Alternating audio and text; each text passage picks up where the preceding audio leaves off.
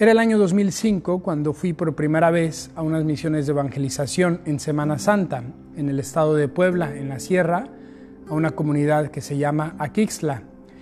Imagínense a ese Rodrigo, que era yo a mis 16 años de edad, un joven, un adolescente más bien, que estaba comenzando preparatoria y que iba en compañía de sus amigos a esa semana de misiones.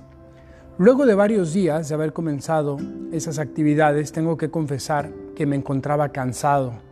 El dormir fuera de mi casa, el tener ciertas austeridades, el no poder comer lo que yo quería, sino lo que había ahí, y que la gente con tanta generosidad nos daba, de verdad esto era impresionante, me hizo en algún momento estar un poco cansado. El sol, las actividades, el dormir poco. Y fue así como llegué al Viernes Santo, el día del Via Crucis. Todos sabemos que los Viernes Santo, cada Semana Santa se reza un Via Crucis. Incluso mucha gente en muchos seminarios y congregaciones, nosotros aquí en la Legión de Cristo cada viernes lo rezamos en particular. Pero había una particularidad para esta ocasión y es que la gente de Aquixla tiene la costumbre de realizar un Via Crucis enorme que dura, no les miento, seis horas y es caminando alrededor de distintas comunidades que pertenecen al pueblo, bajo el rayo del sol. Yo me encontraba realmente molesto, no quería participar en el Via Crucis, pero ahí estaba. Y me acuerdo muy bien esa sensación, esos pensamientos, incluso ese diálogo que tuve con Dios antes de empezar el Via Crucis y le dije, Señor, yo ya te he dado toda esta Semana Santa, ya estoy cansado, ¿cómo me pides darte además este Via Crucis? de seis horas bajo el sol. Y mientras yo me encontraba en estos pensamientos negativos, miré hacia adelante, dejé de ver a mí mismo y me encontré con los pies de una señora anciana. Tendría yo creo que unos 80 años, iba descalza, con heridas en los pies, con cicatrices de heridas anteriores, con los pies llenos de tierra, cantando y rezando con un fervor impresionante. Esos pies me hicieron darme cuenta de que yo no podía quejarme, de que cuando yo tenía un motivo para dejar de luchar, para dejar de estar en ese Via Crucis, habían personas que tenían muchos más y sin embargo ahí estaban. Esos pies transformaron mi corazón en ese momento y fue tan grande esa experiencia que conseguí una cámara fotográfica que uno de mis compañeros llevaba y le tomé una foto a esos pies. Es una foto que aún conservo, es una foto que llevo grabada en mi corazón, pero que además la conservo electrónicamente.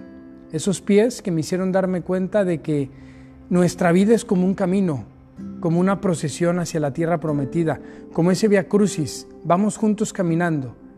Y a veces podemos estar cansados, a veces podemos estar fastidiados, pero basta con que dejemos de ver nuestro propio ombligo para darnos cuenta de que a nuestro alrededor hay mucha gente que tendría muchos más motivos para dejar de luchar, para dejar de caminar, y sin embargo siguen luchando y caminando, siguen en esta procesión, en esta peregrinación hacia la tierra prometida de nuestra felicidad, hacia la tierra prometida de la santidad.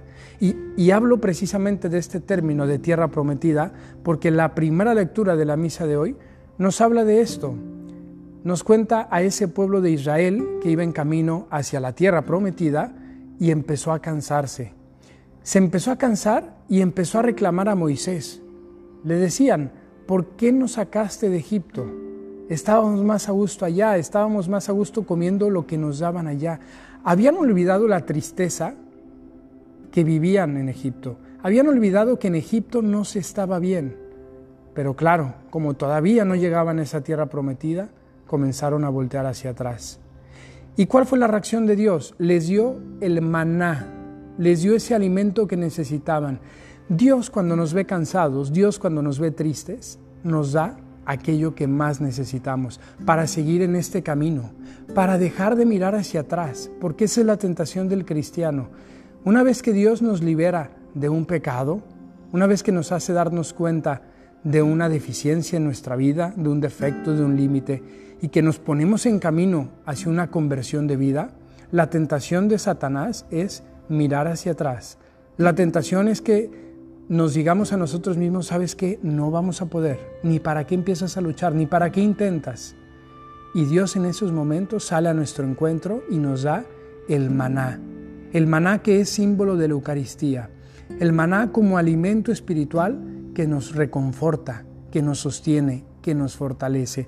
Por eso ojalá a partir de ahora nos volvamos personas más eucarísticas, porque en la Eucaristía encontraremos la fuerza, la fuerza para superar esas dificultades, la fuerza para vivir esos problemas, para afrontar esos acontecimientos que a veces son dolorosos en la vida, y vivir también como hombres y mujeres de oración, porque ahí Dios nos va dando la fuerza.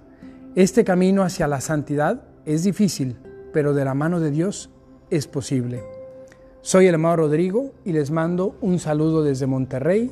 Muy buen domingo y que Dios les bendiga.